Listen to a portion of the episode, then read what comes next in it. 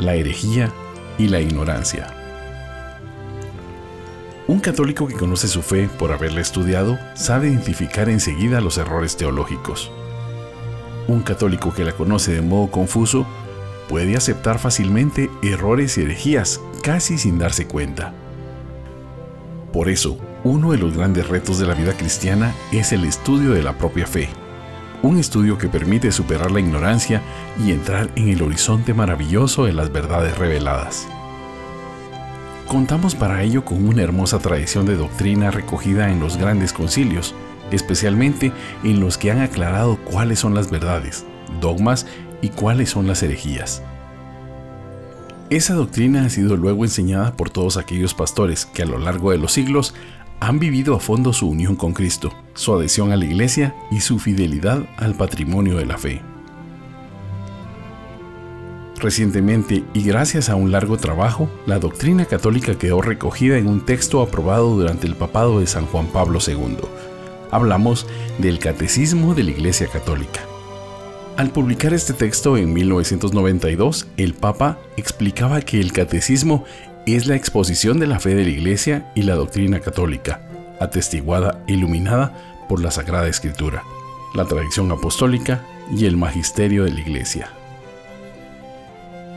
Además, el Papa aclaraba que el catecismo era la regla segura para la enseñanza de la fe y también instrumento válido y legítimo al servicio de la comunión eclesial. Dios quiera que sirva para la renovación a la que el Espíritu Santo llama sin cesar a la Iglesia cuerpo de Cristo, en peregrinación a la luz sin sombra del reino.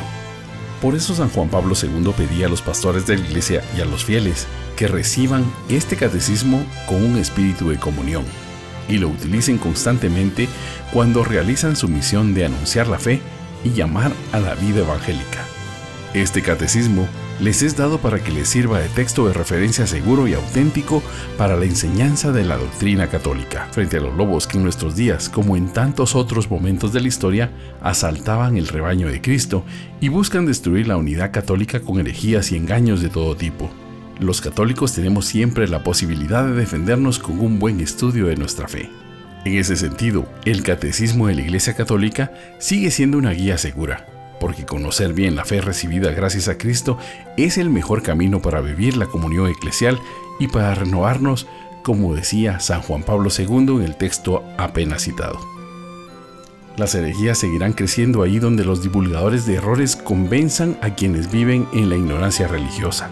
En cambio, esas herejías quedarán aisladas, incluso vencidas, cuando el buen conocimiento de la fe haga de cada católico un verdadero hijo de luz y miembro vivo del cuerpo de Cristo.